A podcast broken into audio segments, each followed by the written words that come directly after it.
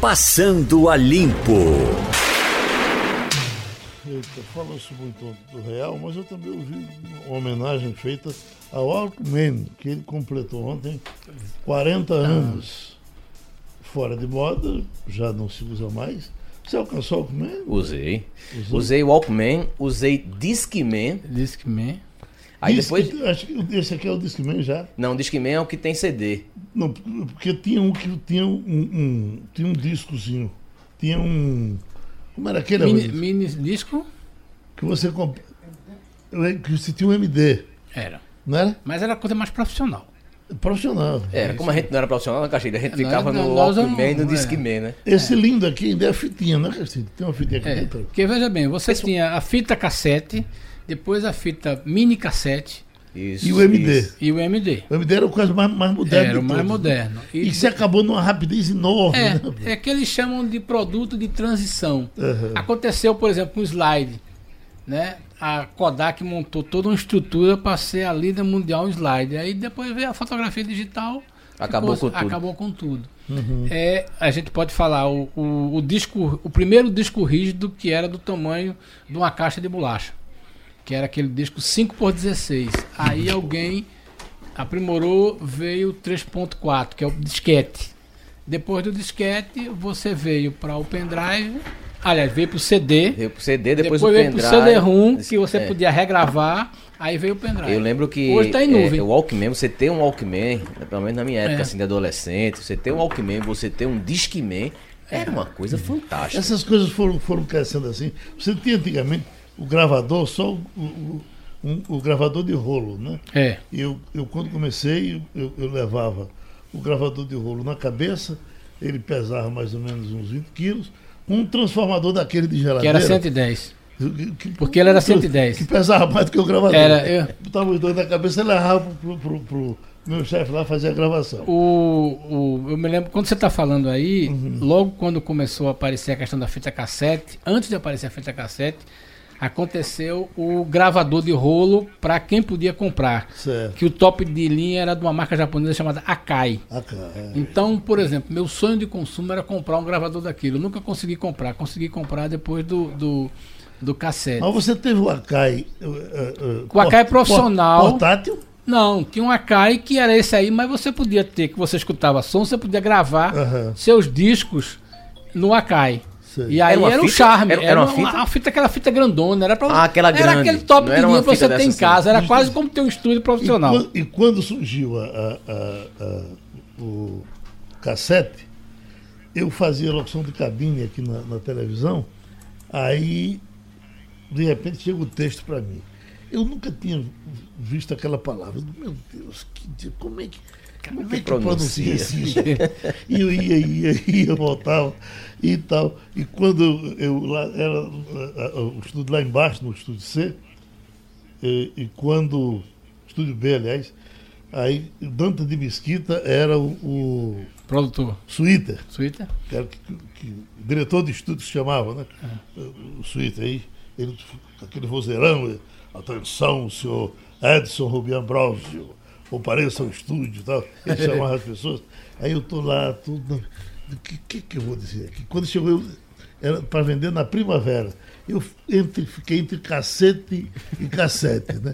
E aí quando, e quando eu terminei que, que fechou o microfone, ele disse, quer dizer que é gravador cassete, né?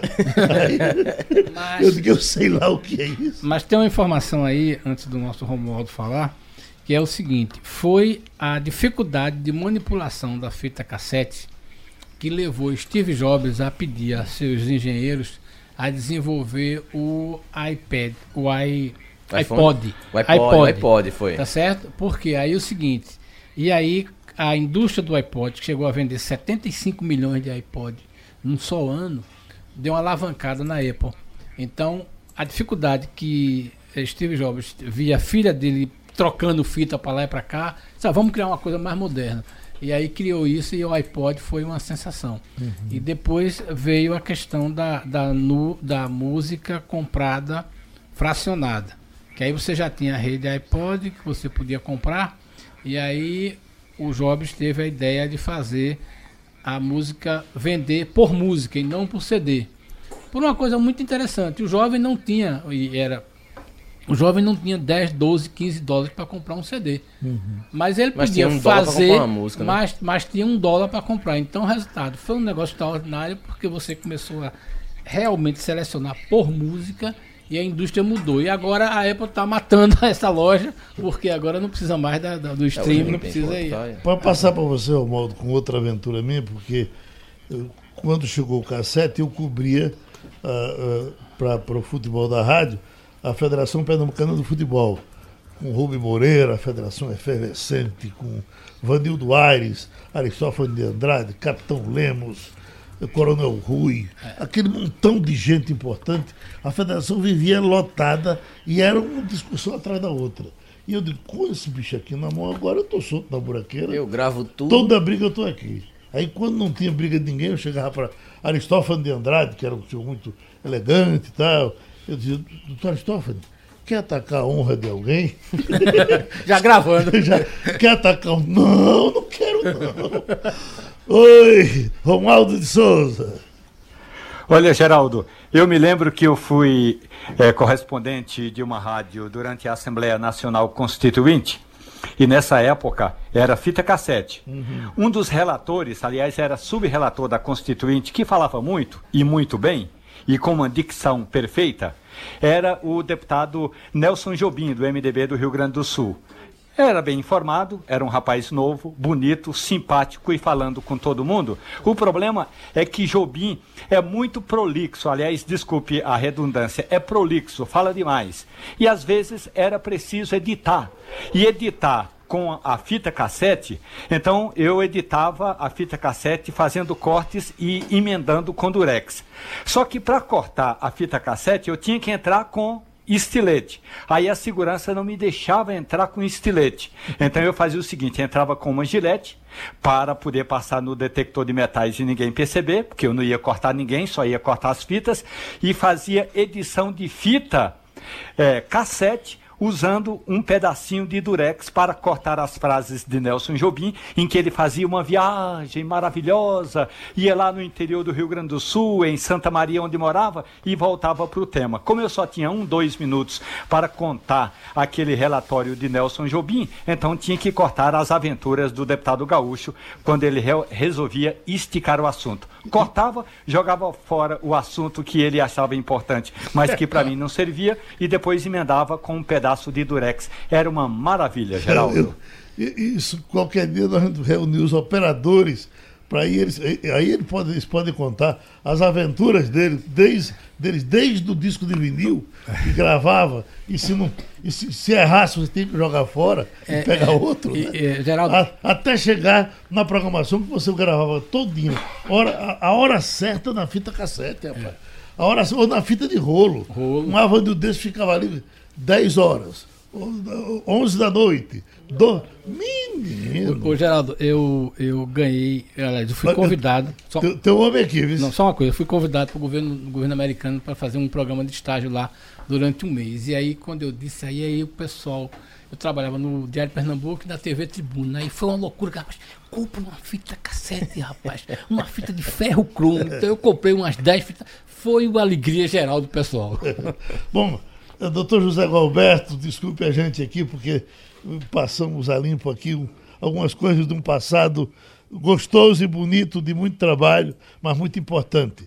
E estamos chegando agora nas modernidades, entre elas esse acerto aí, Mercosul e União Europeia.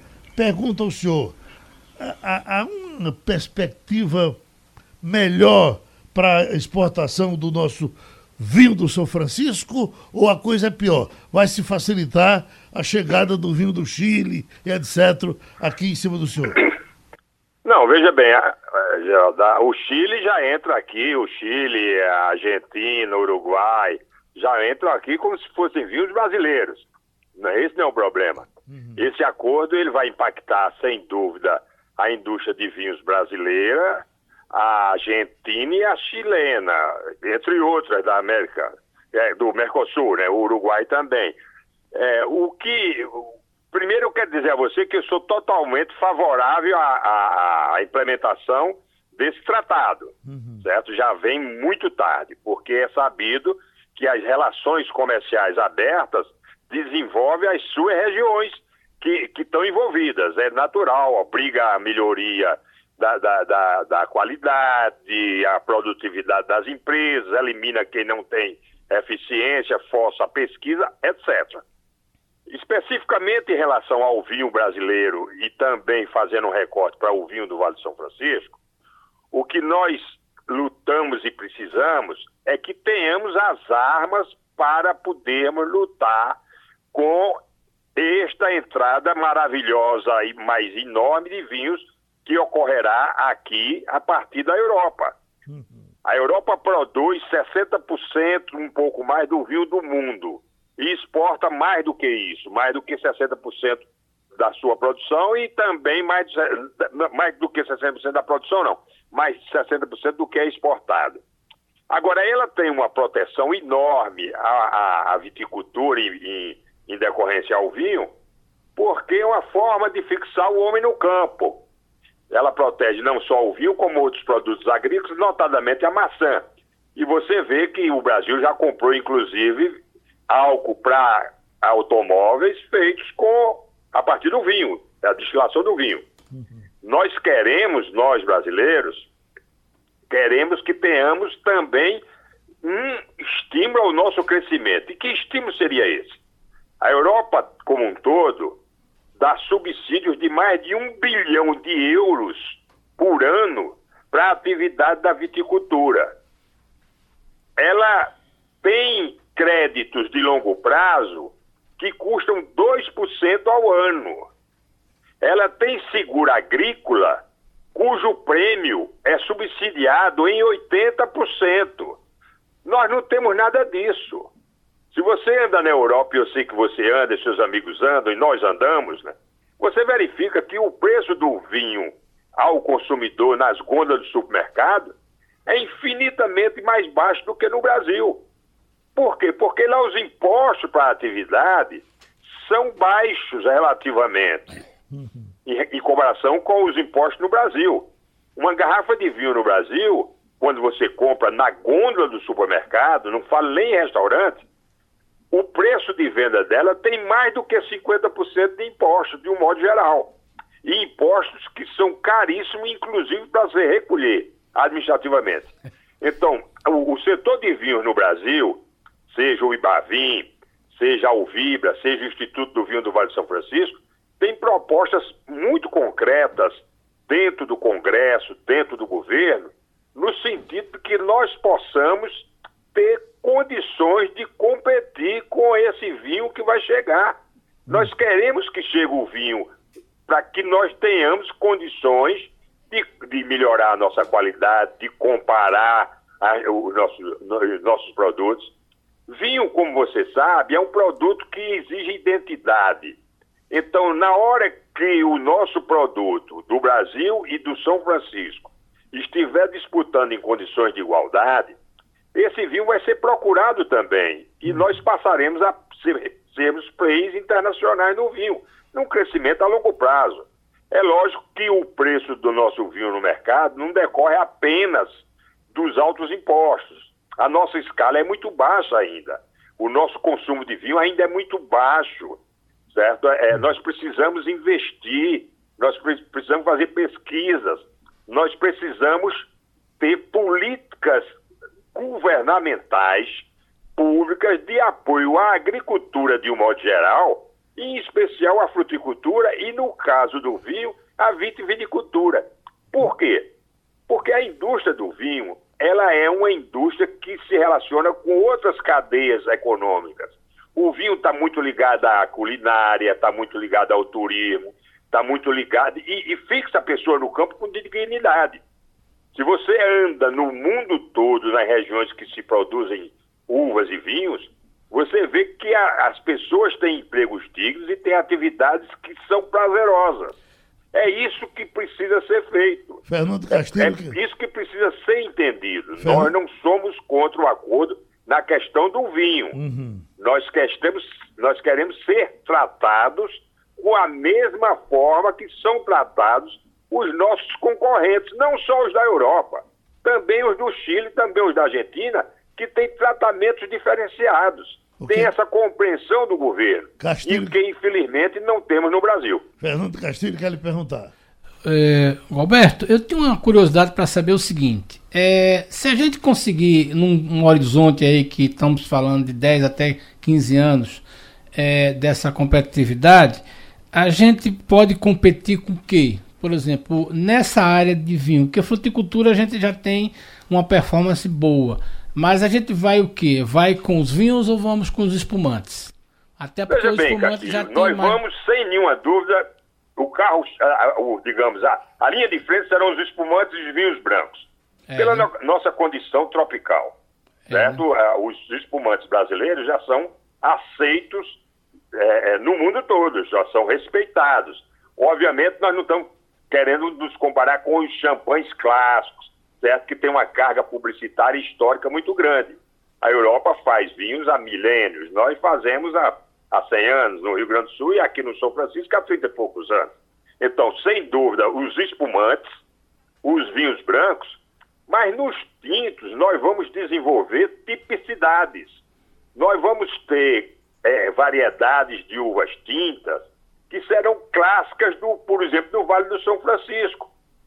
Como, por exemplo, a Rubi Cabernet, que é uma uva que nós introduzimos a partir da Califórnia há cerca de 20 anos, estamos elaborando um vinho muito interessante. Isso eu estou me referindo ao São Francisco, em especial à indústria da qual eu sou diretor, que é a Botticelli. Mas os outros do São Francisco também têm essa condição. Então, nesses pontos, agora é preciso que esse vinho seja consumido. Uma coisa, Castilho, que é inaceitável na minha cabeça, como presidente do Instituto do Vinho do Vale de São Francisco e como produtor de vinho brasileiro, que você entra nos restaurantes, por exemplo, de Recife, que tem um- uma, uma- uma ligação histórica, emocional, cultural com, com Pernambuco, com o Brasil, você não encontra vinhos brasileiros. Não estou me queixando do, do vinho apenas do São Francisco. Não encontra forma vinho geral, brasileiro. você não é tem uma o vinho brasileiro, é. É uma burrice, porque é, é, quando você anda na Itália, na França, no Chile, os vinhos que são oferecidos a você nos restaurantes são os vinhos locais. É. Nas próprias regiões, se você sai de uma região da Espanha para outra, Eles vão oferecer região, aquele tipo de os- vinho. Os, garçons, É. a- as lojas de, de supermercado, te oferecem o vinho daquela região e, e defende o vinho. Porque tem uma compreensão de que aquilo faz parte da, da cultura local e que tem uma compreensão que aquilo tem um encadeamento econômico. Certo? Que na medida que você consome o produto da sua região, você está gerando renda na sua região, emprego na sua região, que por consequência é o consumidor dos seus produtos. Infelizmente, nós temos essa dificuldade. Nós estamos trabalhando, certo? Nós estamos eh, eh, eh, querendo quebrar isso. Não é fácil, porque, inclusive, com essa carga tributária enorme que o vinho sofre no Brasil, não só o vinho brasileiro, mas também o importado, se não for contrabandeado, e então isso diminui o consumo. E diminuir o consumo faz com que os preços sejam altos. A gente agradece ao empresário Zé Roberto, o homem do vinho, que falou com a gente no Passando a Limpo. Romualdo de Souza, Brasília hoje está fervendo, né? Porque tem a, a- a votação da reforma, essa ida de, de Moro à Câmara Federal, e se do Senado foi daquele jeito, ele passou por seis horas ou mais de seis. Como será a Câmara Federal? Enfim, nos dê, por gentileza, um retrato do seu trabalho que, vai, que já começou aí em Brasília, hoje. Pois olha, Geraldo, hoje tem, como você bem disse, o ministro da Justiça, porque Sérgio Moro vai à Câmara dos Deputados explicar o, o conteúdo de informações vazadas por um site, em que ele, quando juiz eh, da vara de execuções lá em Curitiba, no Paraná, trocou ou teria trocado mensagens com os procuradores da Lava Jato. No Senado foram 8 horas e 35 minutos. Na Câmara, ele não vai passar mais do que 5 horas, porque tem compromisso no final da tarde. Então não vai passar o dia todo. Já delimitou um tempo para ficar por lá. Foi por isso que a oposição se antecipou e fez o seguinte, Geraldo: fez várias eh, inscrições, e aí o o- os parlamentares da oposição eh, vão falar é, aos borbotões, a, um atrás do outro, até que depois entre algum parlamentar defendendo o ministro Sérgio Moro. Mas a atuada de Sérgio Moro vai ser a mesma do Senado Federal. Ele vai dizer que foram informações vazadas, descontextualizadas, que foram editadas e vai ser agredido de um lado, possivelmente defendido por outro, e no final da tarde ele vai embora para casa porque ele tem outros compromissos a cumprir. A outra questão é: boa parte dos governadores do Nordeste, e esse é um assunto complicado por aqui, estará aqui em Brasília numa reunião na casa do presidente da Câmara, Rodrigo Maia.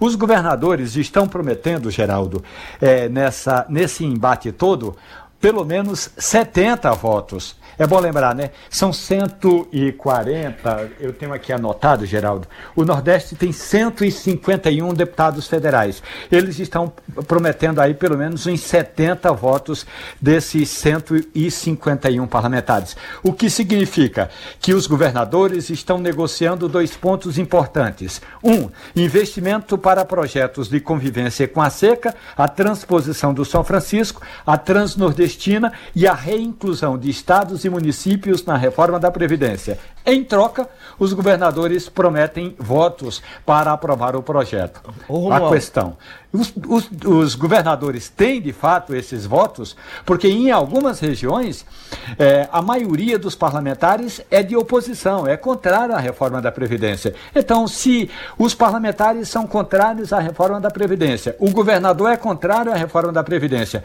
vai dar voto? Então, é esse o embate. E aí eu falei agora há pouco por telefone com o Samuel Moreira, que é o relator. Ele disse que no máximo que deve acontecer hoje é a leitura do voto. Hoje ou amanhã, a leitura do voto, e aí pede em vista, talvez na quinta-feira, votem na comissão especial o relatório para ficar pronto e ir ao plenário semana que vem, Geraldo. Agora, eu estou lendo aqui essa manchete, Romualdo. O partido do governo, o PSL, pode tirar 22 votos da Previdência por recusa de Guedes a benefícios para policiais. Quer dizer, aquelas, aqueles benefícios sugeridos por Bolsonaro, por Bolsonaro, Guedes não aceitou, não é isso? É, e ainda tem mais, Geraldo. O líder do PSL na Câmara dos Deputados é um é, agente da Polícia Civil no estado de Goiás. O líder do governo na Câmara dos Deputados é da Polícia Militar. Portanto, os interesses é, corporativos sobretudo de parlamentares do partido do presidente da República, o PSL, eh, são muito mais fortes do que mesmo a vontade de aprovar a reforma da Previdência. O PSL não chegou a um acordo tem boa parte da bancada que é, diverge dos argumentos do líder Major Vitor Hugo, do PSL de Goiás, e também diverge das, é, é, das estripulias feitas pelo delegado uh, Valdir, do PSL de Goiás, que querem garantir direitos para policiais civis, militares, e aí inclui o pessoal da Polícia Federal e também da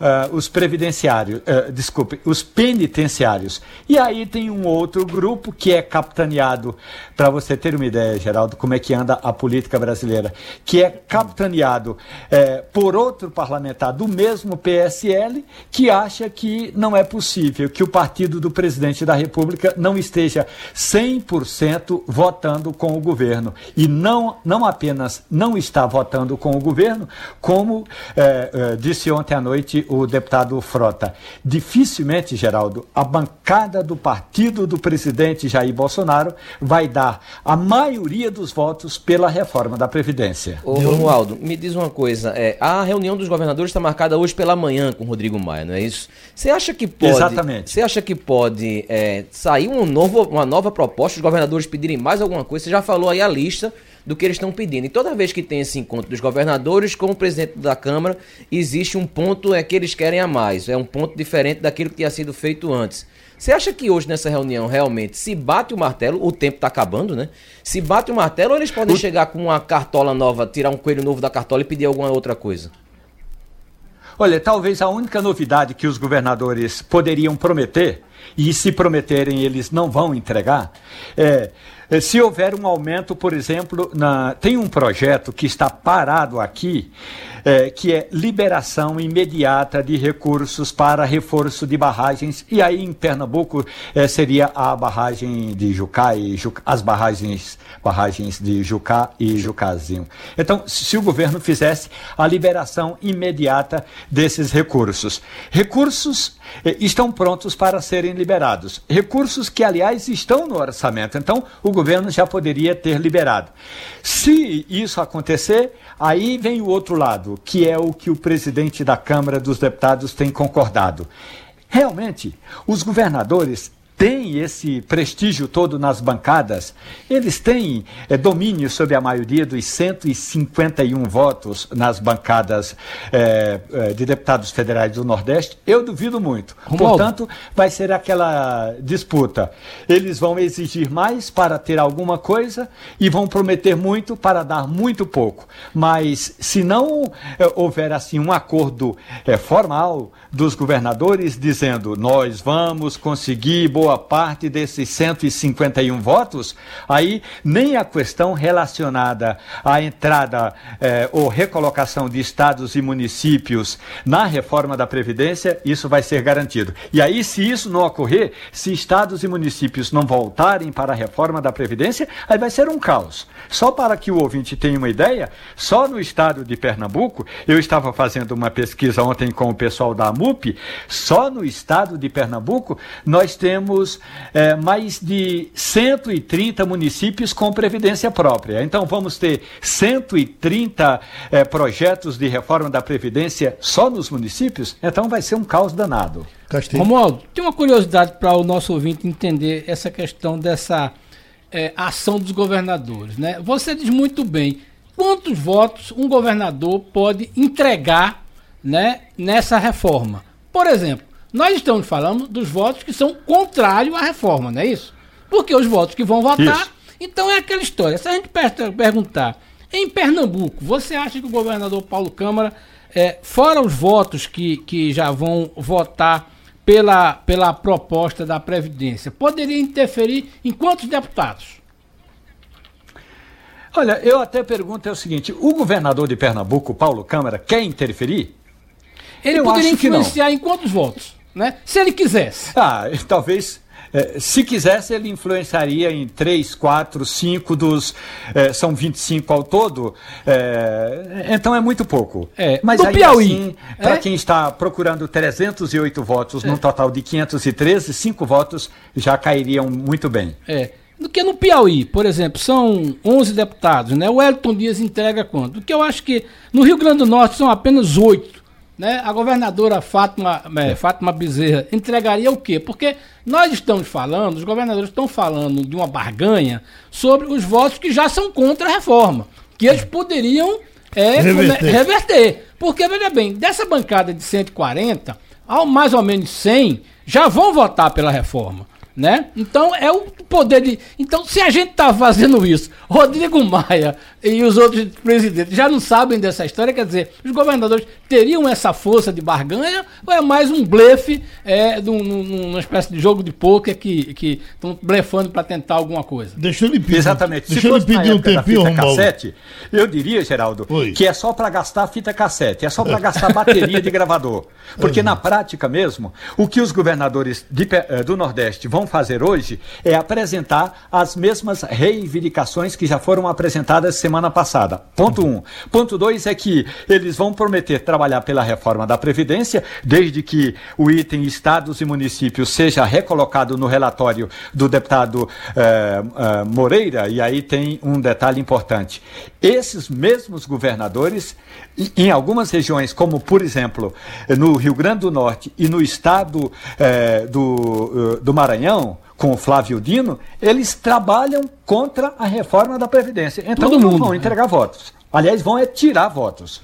Deixa eu, deixa eu pedir aos senhores aí eh, a participação do doutor Marcos Alencar, advogado trabalhista, porque está saindo essa relação, doutor Marcos, de entidades internacionais, colocando o Brasil entre os dez piores países do mundo para trabalhar. Quer dizer, já não temos emprego E nosso emprego é ruim assim? Bom dia a todos. Bem, Geraldo, é, não estou desmerecendo esse índice nesse ranking, mas nós temos que fazer uma ressalva aqui antes de analisá-lo.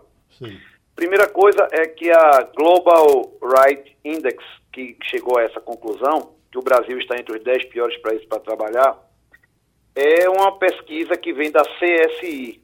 Né? A CSI ela está vinculada à ITUC, que é a International Trade Union Confederation. Essa entidade, ela reúne 207 milhões de trabalhadores em 331 organizações em 163 países. É, em 2014, há cinco anos atrás, a ITUC criou esse índice, né, o GRI, que são 97 métricas relativas ao direito dos trabalhadores. O que é que essa pesquisa retrata? Como é que nós temos que olhar para essa pesquisa? Primeiro, que é feita por uma entidade de defesa dos trabalhadores. Né? Não estou desmerecendo a pesquisa, repito, mas nós temos que encarar dessa forma. Não é um documento é, bilateral, é um documento unilateral. Segundo, o foco dele é leis regressivas, repressão a greves e a manifestação intimidação de líderes sindicais. Ou seja, são os países piores para se trabalhar nesse foco de uhum. você poder se manifestar, você ter legislação que lhe proteja, os sindicatos terem voz ativa. E o link que essa pesquisa faz para tornar o Brasil entre os dez piores, está escrito na reportagem aqui, que é a reforma trabalhista realizada no governo Temer é um forte exemplo de política de restrição de direitos trabalhistas. É o que está escrito aqui nesse relatório. Então, a análise, ela deve ser considerada, porque essa entidade, ela não é uma entidade qualquer, tá? É uma entidade muito séria, muito forte, muito gigante, mas nós temos que encarar é, por esse ângulo. Entendeu?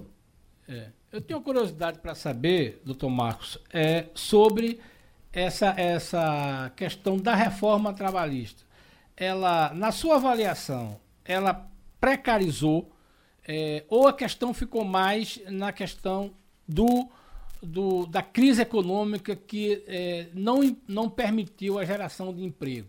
É, o senhor é um advogado trabalhista e é bom que o nosso ouvinte tenha percepção de que o senhor advoga para companhias, o senhor não advoga para sindicatos de trabalhadores. Mas qual é a avaliação que o senhor faz sobre essa reforma? Ela avançou mesmo? Ela deu mais condições de modernidade? Ou é, a questão da não geração de emprego está mais ligada à dificuldade da economia brasileira? Bem, vamos lá. Eu vou primeiro fazer uma ressalva. É, não estou desmerecendo nada das suas palavras, mas eu faço uma ressalva aqui que eu sou editor do blog Trabalhinho Debate há 15 anos. Certo, mas. Quem é. tiver curiosidade pode entrar lá e vai consultar os meus artigos. E eu procuro escrever de forma independente. Eu obviamente, de acordo blog. Eu com as minhas convicções. É. Trabalhismo em debate. É. Segundo ponto, nós temos que dar um passo antes de responder essa sua pergunta. O Brasil cometeu um grave erro, e não é de hoje que eu digo, que foi não fazer a reforma sindical antes de uma reforma trabalhista. Tá? Isso foi um grave erro. Por quê? Porque a reforma trabalhista ela traz como bandeira principal o direito negociado, que é entre os sindicatos de patrão e empregados, acima do direito legislado. Está previsto lá desde a Constituição de 88, mas a reforma trabalhista re-homenageou isso. Como é que eu posso ter uma bandeira que é o direito negociado se eu não tenho um sindicato forte? Ao mesmo tempo, a reforma trabalhista tirou dos sindicatos, todos eles, patrão e empregado, a contribuição sindical. Então, é, olhando dentro desse contexto, não, não há dúvida de que a reforma trabalhista diminuiu alguns direitos dos trabalhadores, mas, ao mesmo tempo, ela trouxe essa valorização do direito negociado. E se nós tivéssemos sindicatos fortes, e ainda podemos ter, porque basta que seja feita uma reforma sindical, nós teremos esses direitos resgatados. E eu vou lhe dar um exemplo. Quando a gente fala de hora extra, 100%, quando nós falamos de café da manhã nas obras da construção civil, é, plano de saúde, muitas vezes são conquistas das normas coletivas do direito negociado.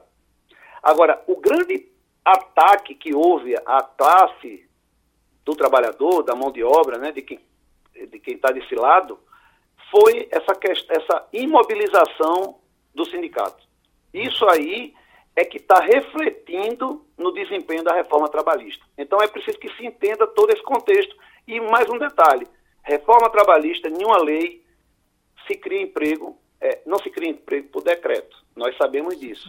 Tem que ter geração de economia, né, de, de, infraestrutura, de posto de trabalho, para que o emprego venha. Agora, o que eu vejo é que a reforma trabalhista ela flexibilizou muita coisa, mas sem sindicatos a gente não consegue decolar. Só uma pergunta final. O senhor diria que é, a, o foco da reforma tirou a capacidade do trabalhador e seus representantes das empresas de negociarem? É isso que eu posso entender? Sim.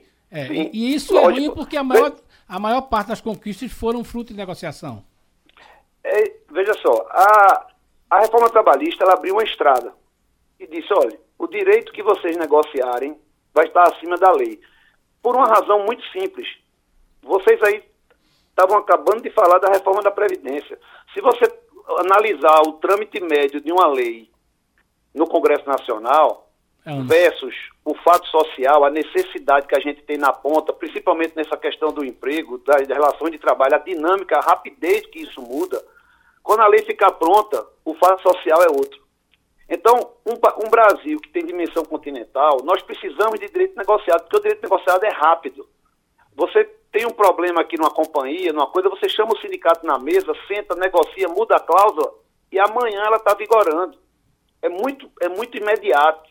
Agora, nós precisamos ter os sindicatos resolvidos.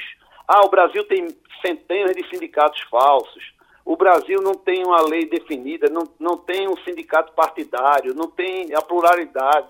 Enfim, tem que se fazer uma reforma sindical urgente para que a gente tenha os jogadores para andar nesse campo aí da reforma trabalhista.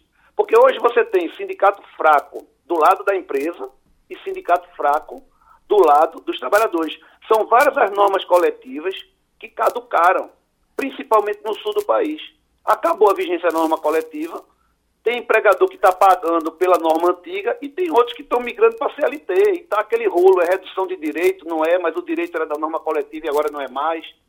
Entendeu? Porque a norma coletiva agora ela não se propaga, ela termina na vigência dela. É, não há mais a ultratividade, é um nome bem juridiquês, mas isso dizia que quando a norma coletiva não era sucedida por outra, as conquistas se mantinham. Mas com a reforma trabalhista, não. Se ela terminar a data base em 30 é, de junho, acabou-se. Amanhã é CLT. Então o Brasil precisa urgentemente, alguém tem que bater na porta do governo para dizer, precisamos da reforma sindical. Doutor Marcos Alencar contribuiu com o Passando a Limpo, esse eclipse do, do Sol, o que, é que a imprensa nacional está dizendo dele, Diogo Menezes? O eclipse vai, ele vai ser visto apenas de forma parcial aqui no Brasil, viu, Geraldo? Ele vai ser visto mesmo no Chile e na Argentina, que vai ser o eclipse solar total. Agora, aqui no Brasil, somente 14 das 27 capitais é que vão poder ver. Recife, por exemplo, não vai poder ver o eclipse hoje total. 0% de visibilidade aqui no Recife. Vai ficar mais para os estados do lado de lá, vamos assim dizer. Então, Campo Grande, é, as cidades, né? Campo Grande, Cuiabá, Goiânia, Manaus, vão conseguir. Manaus vai vir só um pouquinho. Agora, Cuiabá vê muito, Goiânia vê muito, Campo Grande vê muito, Curitiba, Porto Alegre é quem vai conseguir ver o eclipse. O doutor James Solon é professor de astronomia. É isso mesmo, professor? Nós ficaremos prejudicados hoje? Bom dia. É, exatamente, Geraldo. E aqui, como bem disse, Recife, a gente não vai ter a visibilidade, assim como todas as capitais do Nordeste, a gente não vai ser possível ver. Porém, realmente, como foi falado, uh, a boa visibilidade vai ficar para os estados do Sul, Sudeste e Centro-Oeste. E alguns estados também da região Norte, ao oeste da região Norte. Romualdo de Souza, aí em Brasília, como é que vai ser? Olha, Segundo o Instituto Nacional de Meteorologia, Geraldo, vai estar é, o céu parcialmente encoberto, o que já é um problema. Mas aí a expectativa é de que aproximadamente dá para ver 30% do eclipse aqui no finalzinho da tarde, aí por volta das 5 e meia até 6 horas. O danado é que nesse horário a gente está trancado ali dentro do Congresso Nacional, não dá nem para ver a luz do dia, mas é, aqui em Brasília dá para enxergar algo em torno de 30%, se não tiver essa nebulosidade toda de que trata o Instituto Nacional de Meteorologia. Mas aqui já tem eclipse demais, Geraldo. em alguns locais, em alguns locais vai se confundir meio que com o pôr do sol, né? Porque já vai sair no final da tarde, então já vai sair o, o sol se pondo, ele continua, mas a gente continua sem ver. A gente aqui não vai ver nada, quem estiver nesses estados continua sem ver depois do pôr do sol. Certamente Castilho tem uma pergunta séria para fazer, mas uma curiosidade minha, professor, é que, como eu sou matuto, no interior, sempre que ia passar um eclipse desse, a pessoa diz, olha, vamos ter cuidado que o mundo pode se acabar. Esse risco a gente não está correndo, não é isso? Isso. Essa, esse dito popular, né, ele sempre foi convencionado, principalmente em eclipses totais, porque o dia chega a virar praticamente uma noite mesmo, né? Uhum. Chega a ter uma impressão de anoitecer. Realmente é uma experiência única, é, que quando visto para as pessoas assim mais leigas ou que desconheciam sobre o fenômeno, dava a impressão de que o mundo de fato iria se acabar. O professor James, bom dia. É, eu tenho uma curiosidade para saber o seguinte: para a ciência, é, para a astronomia, né? Astronomia. É, qual é a importância desse evento? Porque, veja bem, o noticiário internacional está dando muito espaço para isso. Há uma, uma corrida de centenas de cientistas para o, o Chile, para aquele laboratório lá, é, e a imprensa internacional. Do ponto de vista da ciência, qual é a importância desse eclipse?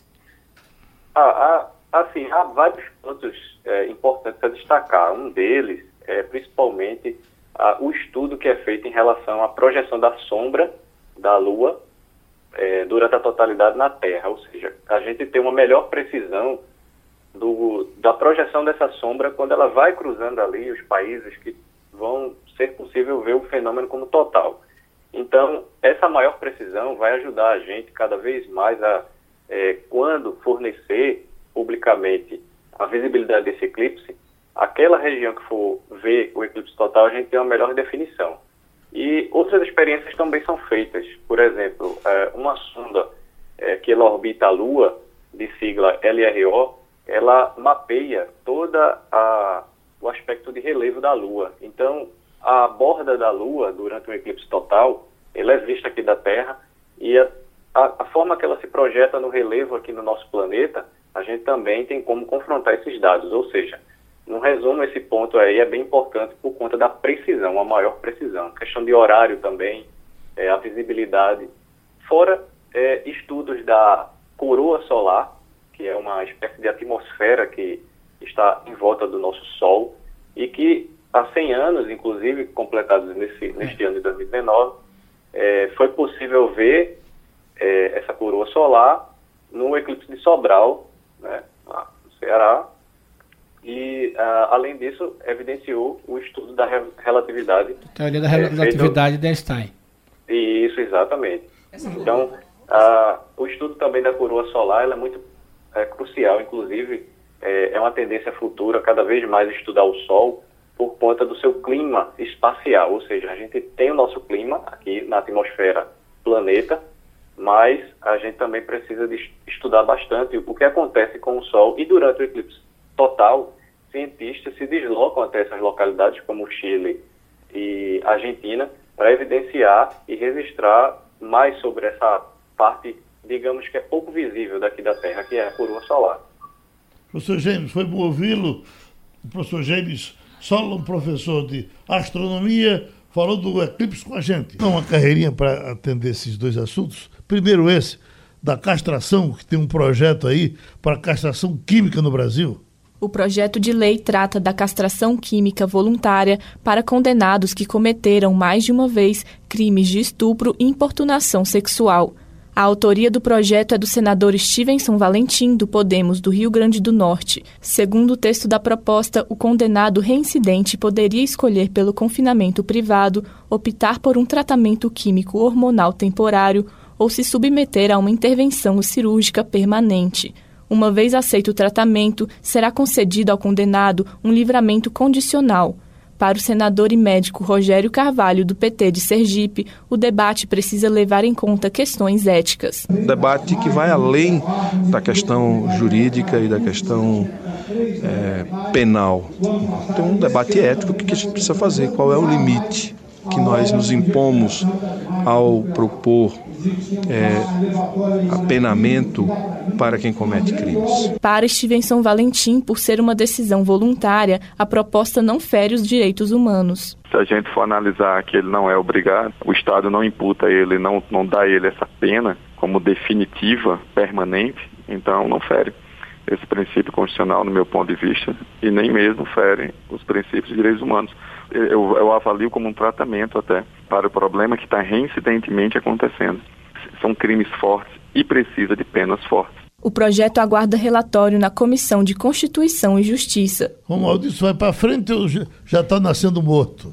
Olha, Geraldo, esse é o tipo de projeto que não passou por um estudo científico. Não é a questão de direitos humanos para ser contra ou a questão do delegado para ser a favor. A questão é que, do ponto de vista eh, dos estudos eh, feitos eh, por psicanálise, pela sociologia, pela psicologia, castrar quimicamente não vai resolver o problema. O cara vai continuar do mesmo jeito. Não, não, não precisa ter ereção para ele continuar fazendo esse tipo de importunação. Portanto, os estudos precisam ser muito mais aprofundados do que o estudo apresentado por um delegado, como é o senador Stevenson, lá do estado do Rio Grande do Norte, ou outro que é de direitos humanos, que fica preocupado com direitos humanos de quem tenta ou de quem estupra. Quer dizer, é preciso que eh, tenha um estudo mais aprofundado. Não vai para frente frente não é o tipo de projeto que vai prosperar nessa legislatura, não, Geraldo. Isso é perda de tempo.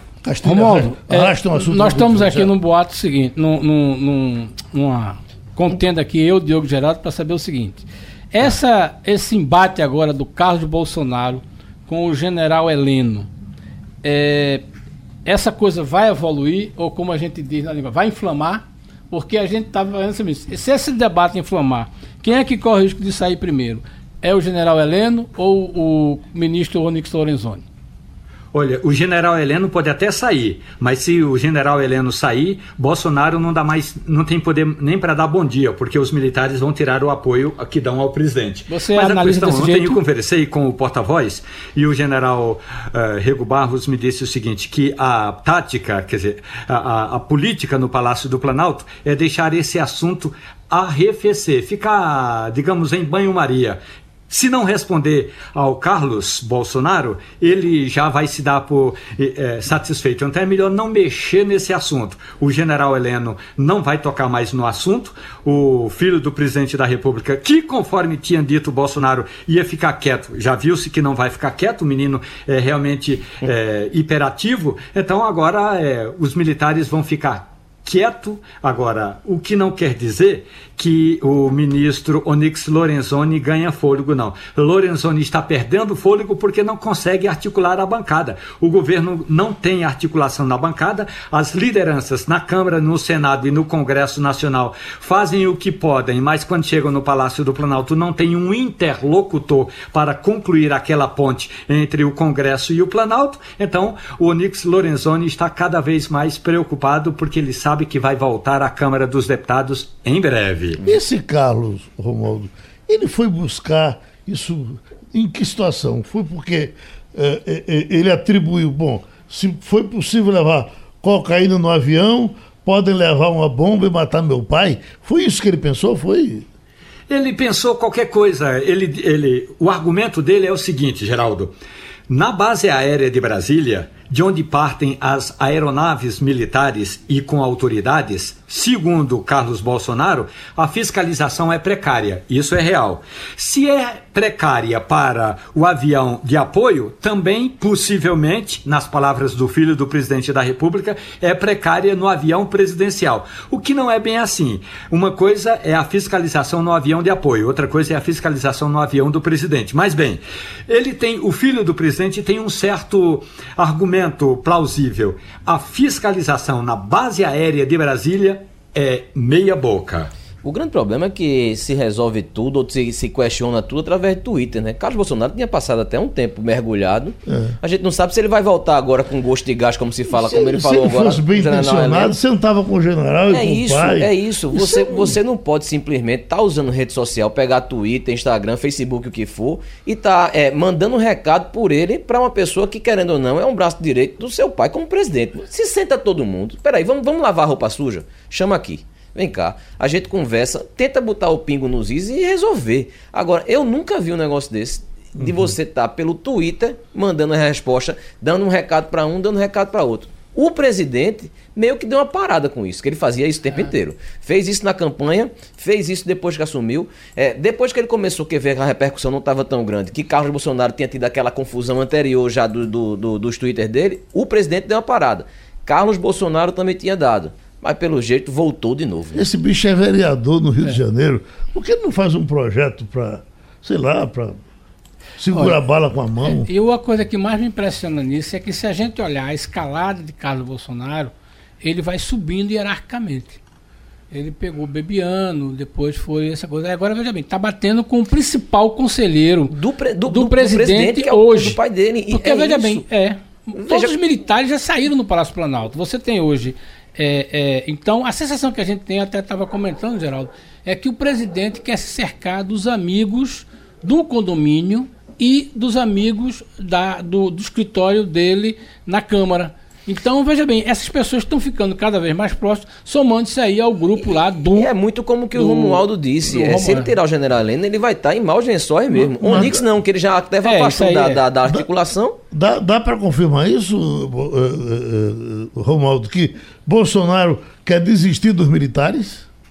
Não, não dá não, Geraldo, porque se ele desistir dos militares, ele vai atuar com quem? Com Carlos Bolsonaro? Com o filho dele? Com a Joyce Hasselman? Aí ele não governa de jeito nenhum. O Jair Bolsonaro, presidente da República, embora seja um capitão, ele não consegue comandar o país sem o apoio dos militares. Até porque os cargos mais chave, mais importantes, estão nas mãos dos militares. Então, se os militares, eh, hipoteticamente, abandonassem hoje o governo de Jair Bolsonaro, amanhã o homem começaria a perder prestígio na Câmara dos Deputados. Daqui a 15 dias o processo de impeachment estaria aberto. Porque motivos há. O problema é que falta justamente é, juízo nesse governo. E quando eu digo juízo nesse governo, é o vereador Carlos Bolsonaro deveria se preocupar em ser vereador no Rio de Janeiro e não em ser filho do presidente da República e atacar as instituições. Ele atacou o gabinete de segurança institucional. Você pode até dizer, é frágil a fiscalização na base aérea? Tem fragilidade. Tanto é que um sargento entrou com uma maleta com 39 quilos de cocaína. Tem fragilidade. É possível, segundo a tese de Carlos Bolsonaro, entrar com uma bomba para explodir o avião do pai? Olha, é mais difícil, mas não é improvável. Agora, não é dessa forma, não é no Twitter que se resolve o problema da segurança no país. Porque quando eu digo segurança no país, eu estou falando da segurança do presidente da República, seja ele Jair Bolsonaro ou quem quer que seja. E terminou o Passando Limpo. Passando a Limpo.